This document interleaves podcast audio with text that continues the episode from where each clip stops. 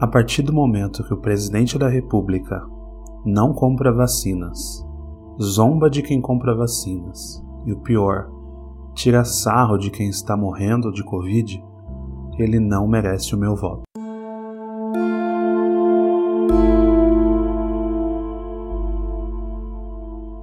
Olá, meu nome é Marcos Farias e seja bem-vindo a mais um episódio do Não Sei Filosofia. Estamos abrindo a segunda temporada do Não Sei Filosofia, após um longo período de pausa, e nessa segunda temporada o nosso tema será sobre eleições. Esse é um assunto bem delicado, mas eu jamais poderia ignorar o momento que a gente está passando. Né? E o primeiro episódio dessa temporada é Cinco motivos para não votar em Bolsonaro. Mas calma, se você gosta de Bolsonaro, o meu objetivo não é convencer ninguém.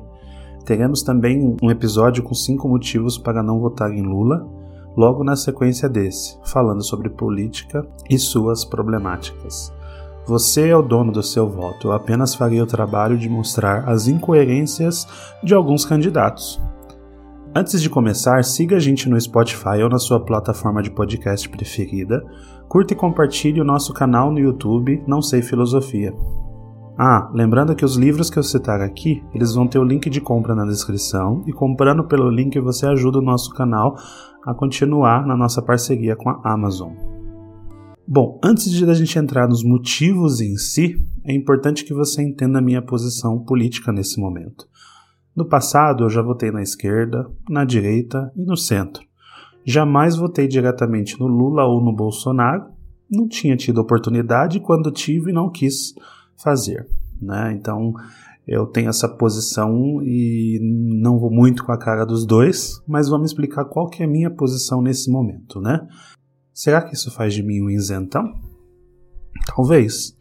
Eu não vejo problema em ser isento. Afinal, quem nasceu para puxar saco de político é o gado. O brasileiro precisa aprender que quem trabalha para ele são os políticos e não o contrário. Agora, para mim, o divisor de águas nessa eleição é o fator da pandemia. Como alguns de vocês sabem, eu perdi uma pessoa né, muito próxima a mim devido à Covid, faltando apenas alguns dias para ela tomar a vacina.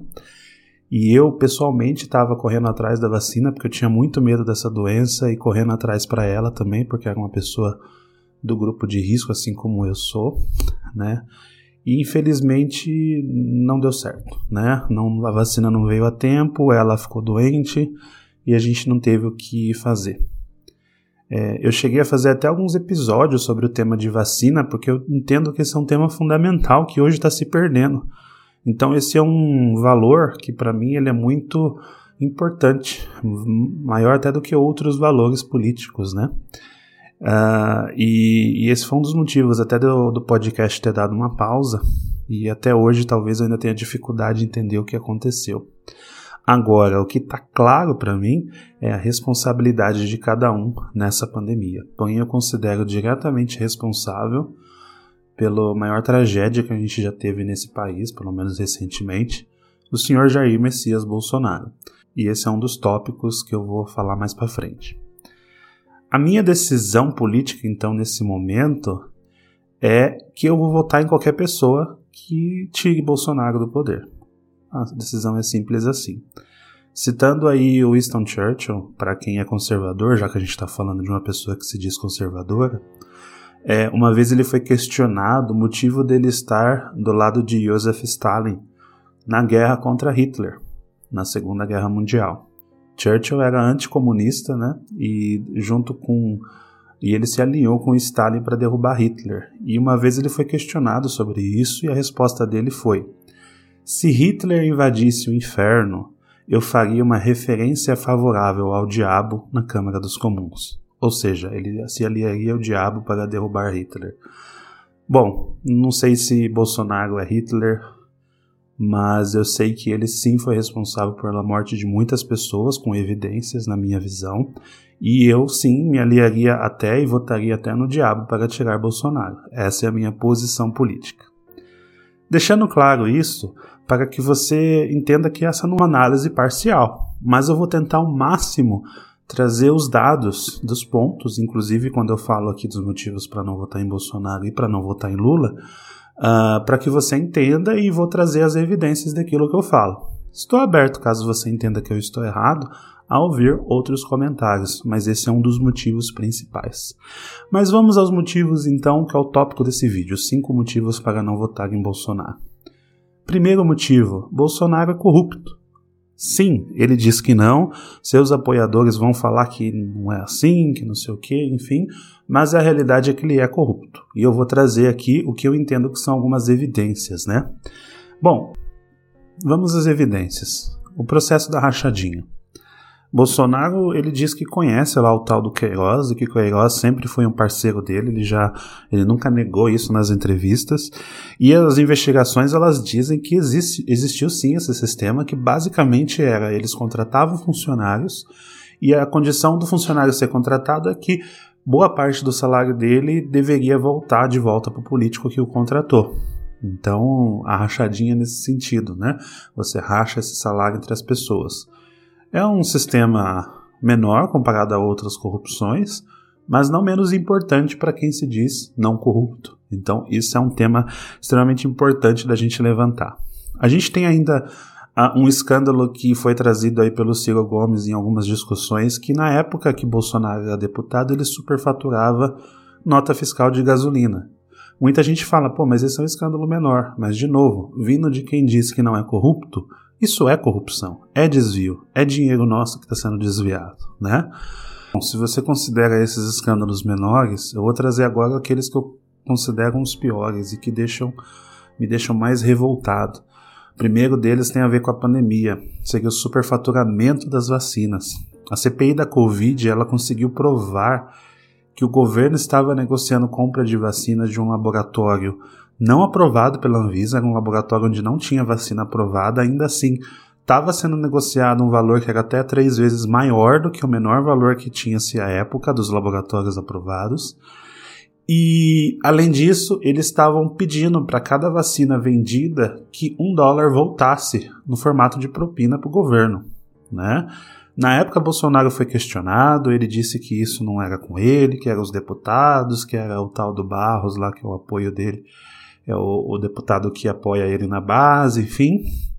Porém, um fato interessante é que duas das testemunhas que foram, é, é foram falar na CPI, que eram funcionários do governo que diziam que Bolsonaro sabia sim do esquema, elas foram do nada mandadas embora e sem acesso mais ao Ministério da Saúde. Elas trabalhavam no Ministério da Saúde.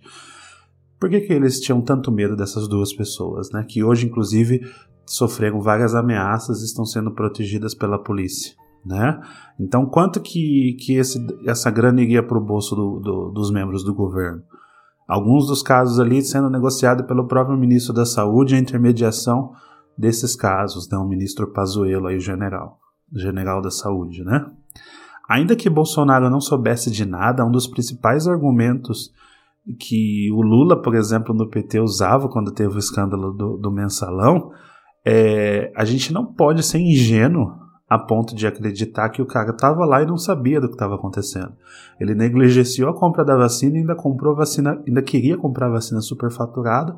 A CPI descobriu antes e barrou essa compra. Então, é muito óbvio que essa ordem vinha de cima, né? Que sim, ele sabia do que estava acontecendo. Se isso ainda não for suficiente para você, a gente tem a velha história da, da história da política brasileira do Toma lá da cá.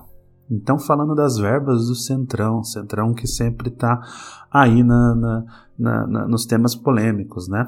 Se a gente pegar a base histórica, Bolsonaro destinou é, é, em dois anos aí, dos primeiros dois anos de mandato, mais verba para o Centrão do que se você somar todas as verbas históricas de Lula, Dilma e Temer. Então, em um ano, em dois anos, no caso, ele e, e você fazer um comparativo com o mesmo período, ele destinou mais verba do que três presidentes somados, né? E na sequência a gente tem o pior escândalo de todos, na minha opinião, que é o orçamento secreto. Então você junta essa questão das verbas e torna elas secretas. Por que você torna elas secretas? Né? O Bolsonaro que tanto diz que, que, que conhecereis a verdade e ela os libertará, ele ajudou Arthur Lira a criar o que a gente chama de orçamento secreto. Basicamente, orçamento secreto é o governo libera verba e o deputado não precisa necessariamente dizer para onde ela vai. Ela não precisa ser aberta, não precisa ser detalhada. Você só sabe para que, que é de uma forma geral, sei lá, investimento em construção de rodovia, mas você não sabe como que ela vai ser aplicada. Uh, e aí, qual que é o detalhe importante aqui? Até aí, poderia, poderia se dizer, ah, mas isso foram os deputados que aprovaram mas foram descobertas tabelas de distribuição dessas verbas, onde só quem ganhava essa verba é quem votasse a favor das pautas do governo. Ou seja, compra de voto de deputado. Onde que a gente já ouviu isso? Mensalão. Quem fez o mensalão? O PT. Como que o PT fazia o mensalão? Ele dava uma mensalidade para os deputados votarem a favor das pautas que Lula queria que Bolsonaro está fazendo agora? Ao invés de dar uma mensalidade, ele está dando verba pública e transformou essa verba em secreta, ou seja, ele acaba aperfeiçoando o sistema de pagar políticos e comprar votos internos.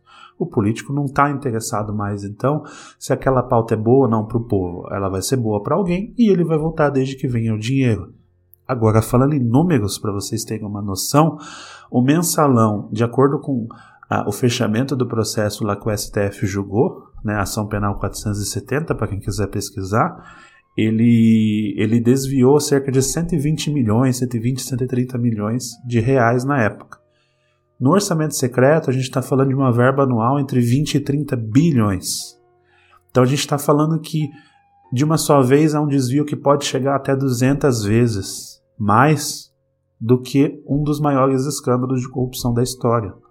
Então, Bolsonaro aperfeiçoou o sistema de corrupção no Brasil. Não dá para negar isso. Lula sim é corrupto, o PT sim é corrupto, Bolsonaro aperfeiçoou o sistema. E eu costumo dizer que talvez ele só não tenha roubado mais porque ainda não teve tempo suficiente para isso. É, é bom comparar esses casos de corrupção porque esse é o principal argumento de muitas pessoas. Ah, mas você tem que votar no Bolsonaro porque senão o PT vai votar e vai continuar roubando. Mas quem disse que Bolsonaro não está roubando? Será que só se o cara vê o dinheiro na mão do, do Bolsonaro é que ele vai acreditar que isso é verdade? Pois bem, os petistas diziam que o Lula é inocente. Dizem até hoje. Alguém já pegou o Lula com dinheiro na mão? Não. E aí? Ele é inocente por causa disso? Bolsonaro é inocente por causa disso? Cabe você julgar. Bom, vamos para o segundo motivo. Bolsonaro é vagabundo, trabalha pouco. Aqui é bem simples. A agenda do presidente, onde ele coloca as atividades, ou pelo menos deveria colocar, ela está sempre com uma hora, uma hora e meia, às vezes não tem nenhuma atividade durante o dia, tem dia que tem, tem dia que não tem. São poucas reuniões estratégicas com setores da sociedade, seja movimento popular, ainda que fosse movimento de direita, empresários, o próprio Congresso, enfim. Bolsonaro continua atuando como se fosse um deputado em campanha. Vamos pegar o exemplo de Davos, onde acontece o Fórum Econômico Mundial. Lá nesse fórum ele foi discursor por, sei lá, 6, 7 minutos. Se não se reuniu com vários países, falou com poucos empresários, pouco faz para vender o Brasil. Até o momento, estamos falando aí de agosto de 2022, ele é o presidente que menos viajou para fora do país. Ah, ele se preocupa muito em fiscalizar a vida sexual dos outros, mas pouco com os interesses do Brasil, que é um país continental e precisa que a pessoa, que o presidente seja também um presidente de um país grande. Se a gente olhar os principais parceiros comerciais do Brasil, China e Estados Unidos, ele foi uma vez para a China, que hoje é o maior parceiro, e seis vezes para os Estados Unidos. Ainda que ele foi, no caso, no governo Trump, a maioria dessas vezes, para puxar lá o saco do Trump. Sem trazer de verdade investimento, sem trazer um empresário o investimento estrangeiro, o empresário estrangeiro para o Brasil, ou, ou fazer acordos comerciais bilaterais que seja com esses países. Ao contrário, por vezes ele atrapalhou acordos que já existiam, como os acordos com a Europa, ao ficar debatendo ou criticando as atuações da questão ambiental, ao invés de focar em mostrar o que, que o Brasil está fazendo para combater, por exemplo, o desmatamento e as queimadas. Se existem relatos de agências internacionais mostrando que aumentou, então que ele venha a público e fale o que, que está acontecendo. Ao contrário, ele preferia ficar batendo boca e falando que a mulher do presidente francês é feia. Onde já se viu isso? Agora, um aspecto interessante é que ele é o presidente das redes sociais. Se você for lá agora e abrir Instagram, Facebook, Twitter, a impressão que você vai ter é que ele está trabalhando como um condenado. Toda hora tem uma publicação, enfim. Só que é tudo meio que baseado em memes, né? Ele gosta de postar um vídeo engraçado, uma frase de efeito, um monte de informação que você dificilmente tem condição de verificar. Mas o que, o que a gente poderia esperar de diferente? Ele é o candidato que era chamado de mito, que é um meme de certa forma que é aquela história do cara que lacra e coloca o óculos para dizer que ele é o cara. Enfim, não dá para esperar outra coisa.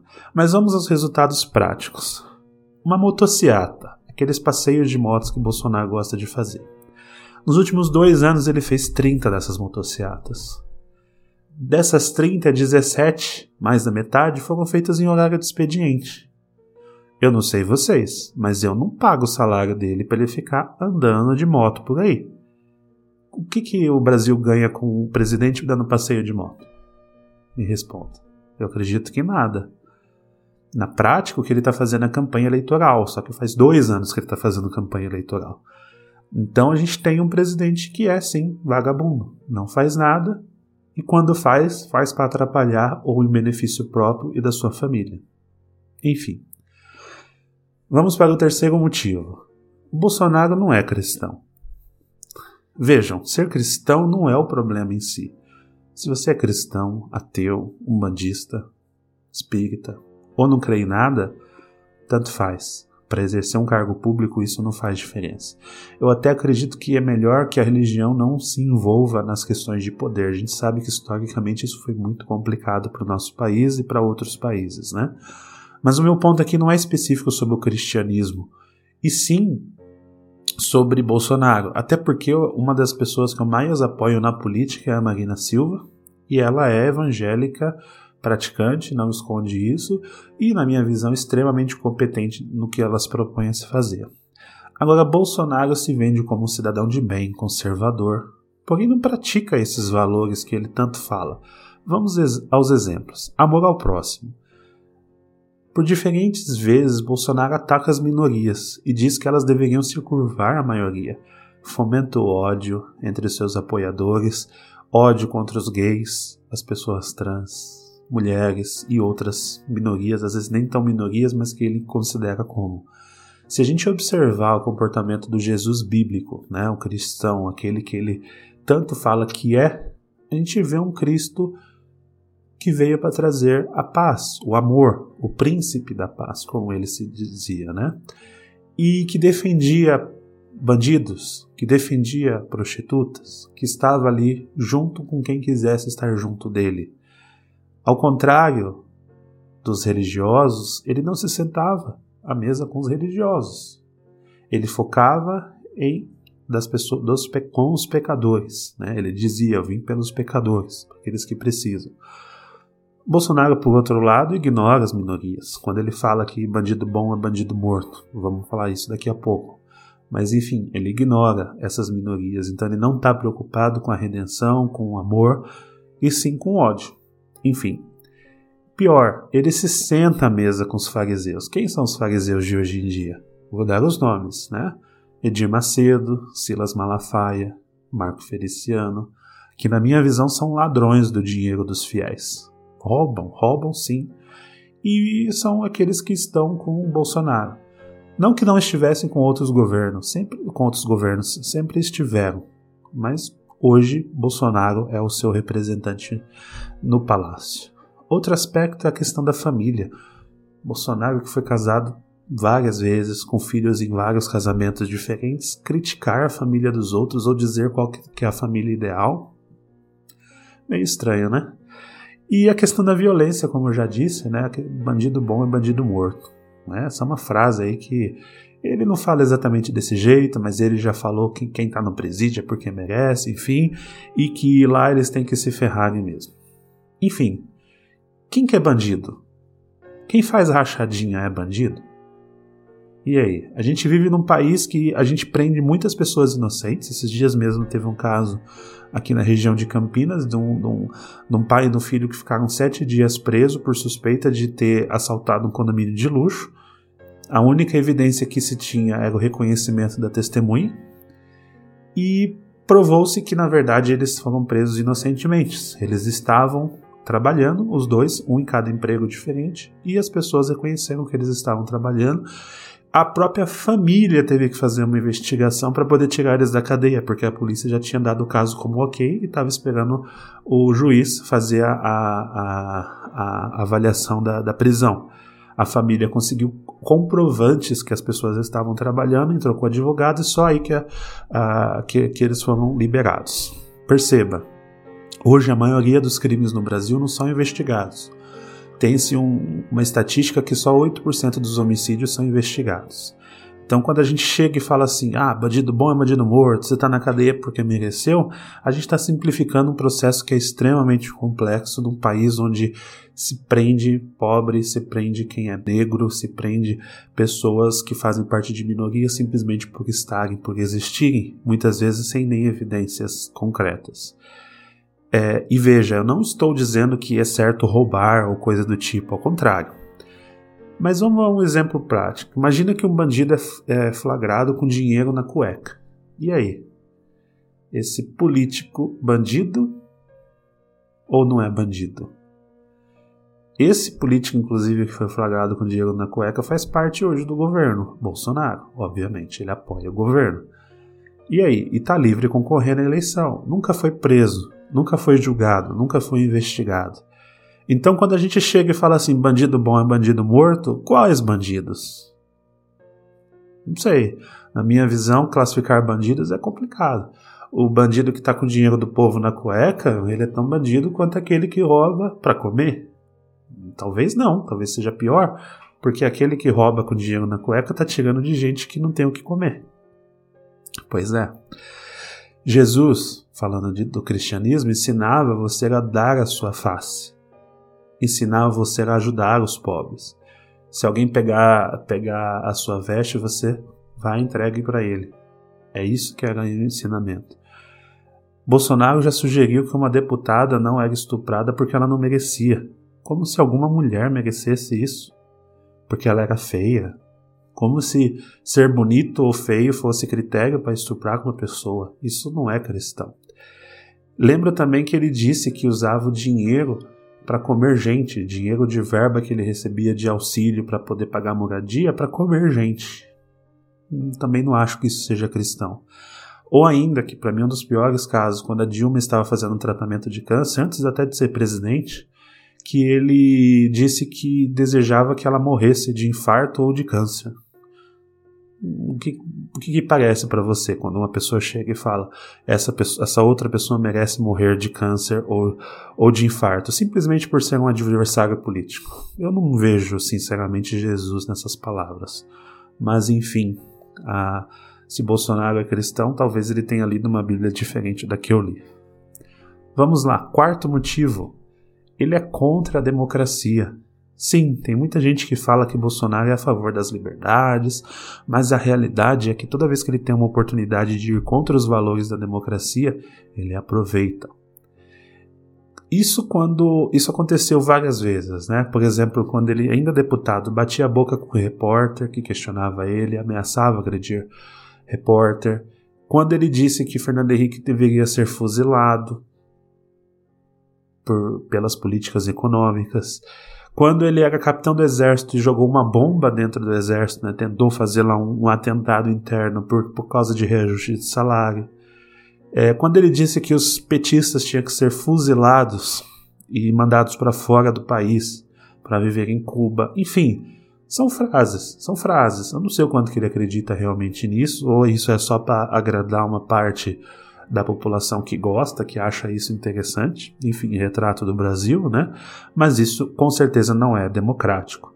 Porém, o, o mais crítico e importante aí, já como presidente, na minha visão, são as constantes ameaças, né? Ele não é corajoso o suficiente para falar vou dar um golpe, mas ele fica nas entrelinhas falando que estão puxando muita corda, ele vai agir nas quatro linhas da Constituição, fazendo referência ao artigo 142 da Constituição, que fala sobre intervenções militares e situações de extrema crise. E, e ele foi o presidente que mais trocou, é, mais trocou comando na Polícia Federal. Então, por quê? Porque ele queria uma segurança pública melhor? Não, para evitar investigações sobre ele e a família dele.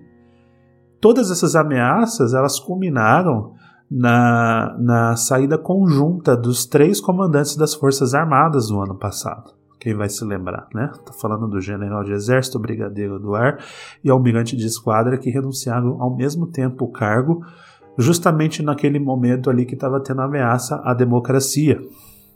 A gente nunca vai saber o motivo disso, até porque o chefe deles era o próprio Bolsonaro, então isso não vai ser divulgado. Mas imagine o que deve ter acontecido de importante para os três renunciarem ao mesmo tempo. Óbvio que eles não apoiaram alguma ideia de Bolsonaro, que com certeza não era uma ideia democrática.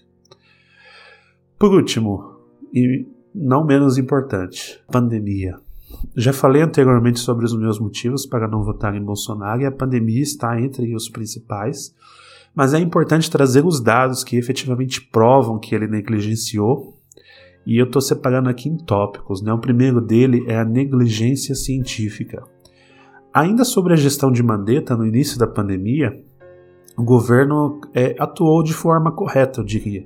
Ele estabeleceu critérios para usar os EPIs, como as máscaras, é, as proteções para os médicos, os recursos, tentou aí entender as dificuldades dos outros países e trazer esse aprendizado e fez um plano de comunicação. Todo dia o Mandetta, todo mundo vai se lembrar, vinha para a TV para falar sobre o que estava sendo feito, explicar as ações aí do Ministério da Saúde. Porém, Bolsonaro ficou tão incomodado com essa visibilidade que Mandetta estava tendo e ele começou a se sentir acuado, começou a questionar, começou a, a se desfazer e queimar o Mandetta efetivamente no cargo até que demitiu Mandetta. Nesse momento foi o momento que ele rompeu com a comunidade científica e começou a se aliar com pessoas que não tinham pensamento científico como prioridade, defendendo teses que não faziam sentido, como por exemplo que apenas 800 pessoas iam morrer no, em todo o país, devido à doença, o que rapidamente se provou que não era verdade, infelizmente.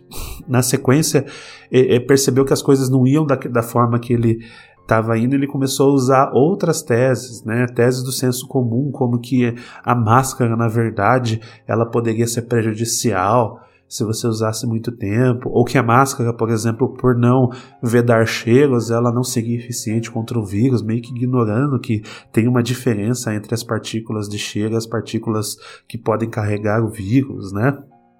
E que isso talvez não protegeria, enfim.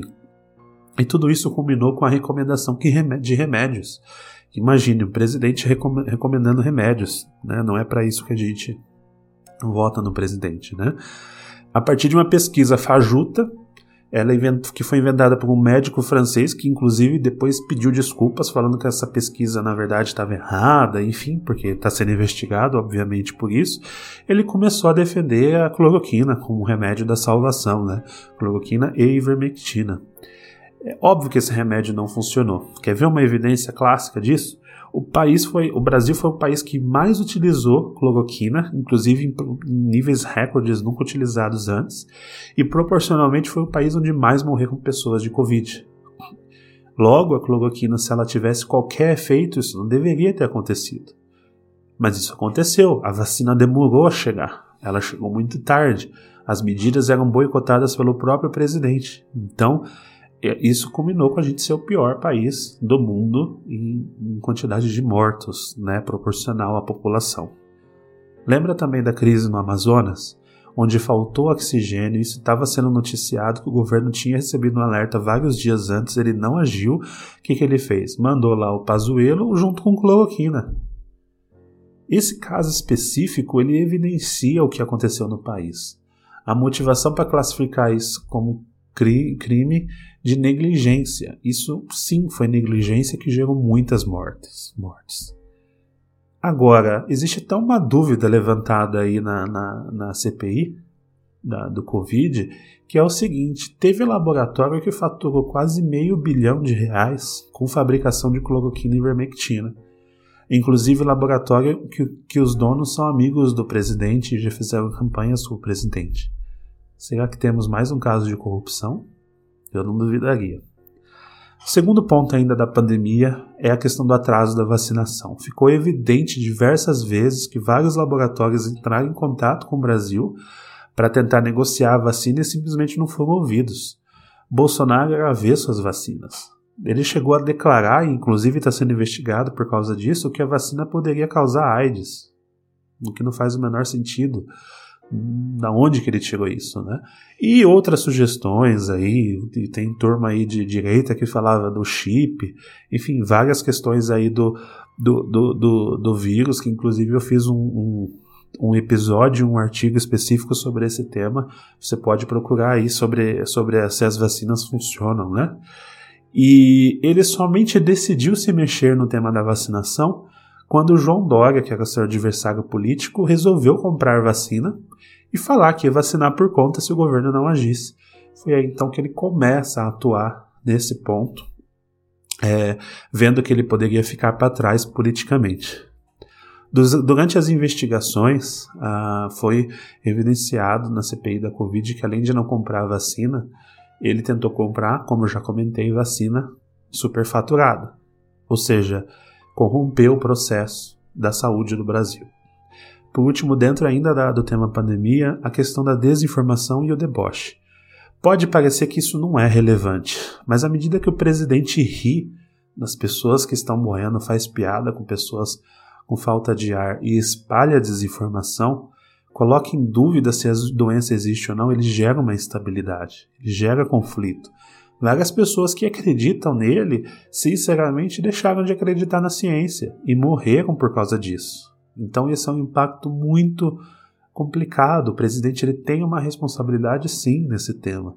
É, é, óbvio que isso também é, fluxo, é, é, é, fruto de uma ignorância perpetuada com os anos no Brasil, de falta de educação, enfim, mas o presidente ele tem o um papel, ele tem o um papel de apaziguar, de unir, de trazer os recursos, de colocar a população.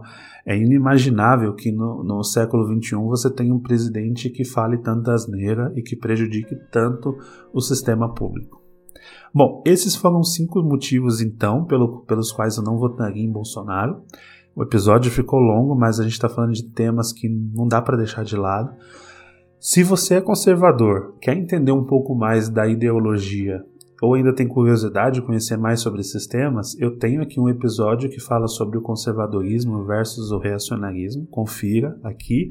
E alguns livros que eu vou deixar como exemplo, né? principalmente se você quer entender o porquê de Bolsonaro, na minha visão, não ser conservador, esses dois livros vão ajudar você a entender um pouco das bases do conservadorismo. O primeiro livro é Reflexões sobre a Revolução da França, do Edmund Burke, que é o pai aí do conservadorismo que a gente tem hoje, que fez aí uma, uma inflexão sobre a Revolução Francesa e o papel do conservadorismo. E o segundo livro é do Roger Scruton, que é Como Ser um Conservador, Roger Scruton, ele é um escritor moderno aí do, do conservadorismo, né, mais recente, inclusive um dos que os bolsonaros dizem que leu, mas duvido que tenham lido. E ele fala sobre como que é a realidade de ser conservador no mundo de hoje, né? Então ele é interessante para você entender um pouco das ideias conservadoras que não tem nada a ver com isso que o Bolsonaro está fazendo aí. Bom, é, é, basicamente isso que eu ia comentar hoje. Espero que vocês tenham gostado. Deixe os comentários é, sobre o que você achou do episódio. Sugira também temas ou, ou pessoas que você gostaria que a gente trouxesse, principalmente nessa nova etapa falando sobre política. Não se esqueça de se inscrever no nosso canal, Não Sei Filosofia. Compartilhe com seus amigos. Muito obrigado por ter acompanhado até aqui e até o próximo episódio.